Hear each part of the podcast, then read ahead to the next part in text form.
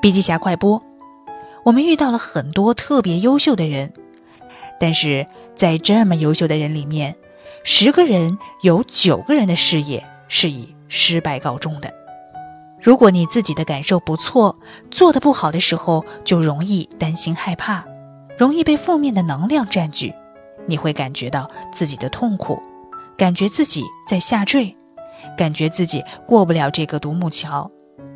假如这是最后一次机会怎么办？假如自己不小心滑倒了，起不来怎么办？你应该想一想，你的定位是什么，要怎么执行，最后取得什么结果？你有的选择吗？选择是什么？选择就是要把自己变得无情，要把自己变得麻木，要把自己变得坚强坚韧。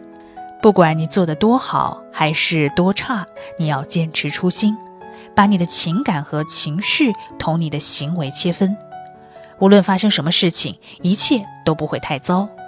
无论发生什么事情，你始终是值得快乐的，值得被爱的，值得人关心。